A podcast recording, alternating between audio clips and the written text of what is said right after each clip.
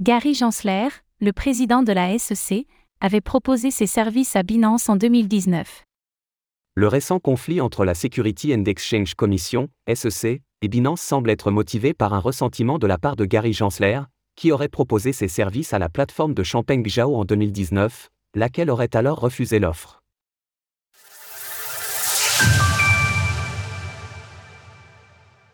SEC et Binance, bras de fer sur fond de rancœur Les avocats en charge de la défense de Binance ont révélé via un document judiciaire que Gary Gensler, le président de la Security and Exchange Commission, SEC, avait exprimé son intérêt pour un rôle de conseiller pour l'exchange de crypto-monnaies en 2019.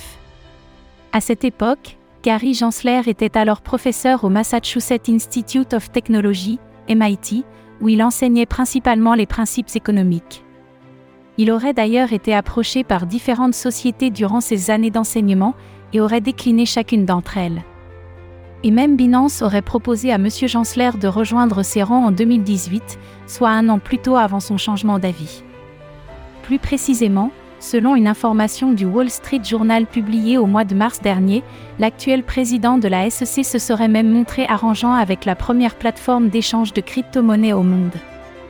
Et Lazan, qui dirigeait alors la branche d'investissement en capital risque de Binance, et Harry, ont rencontré M. Gensler en octobre 2018, selon leurs échanges. Monsieur Wu a écrit J'observe que, bien que Gensler ait refusé d'être conseillé, il a été généreux en partageant des stratégies de licence. Ainsi, Gary Gensler aurait-il changé d'avis entre ce premier rendez-vous et sa demande à Binance en 2019 Quoi qu'il en soit, depuis son adoubement en tant que président de la SEC au mois d'avril 2021 par Joe Biden, l'intéressé semble avoir des choses à régler avec la plateforme de Champagne Zhao. Bien que le PDG de Binance n'ait pas réagi publiquement à cette nouvelle, il a toutefois souligné via un partage de tweets que la SEC avait tout bonnement échoué à protéger les investisseurs à travers bon nombre de situations récentes, notamment lors de l'effondrement de Voyager Digital, Celsius, BlockFi, Grayscale ou encore, bien sûr, de FTX. Binance croule actuellement sous les accusations de la SEC, qui l'accuse notamment d'avoir mélangé les fonds de ses clients avec les siens, ou encore d'avoir opéré illégalement sur le sol américain, entre autres. L'exchange de CZ s'était déjà vu porter un coup dur de la part de la CFTC au mois d'avril dernier, qui l'avait conduit à une relative perte de part de marché dans le milieu des échanges crypto.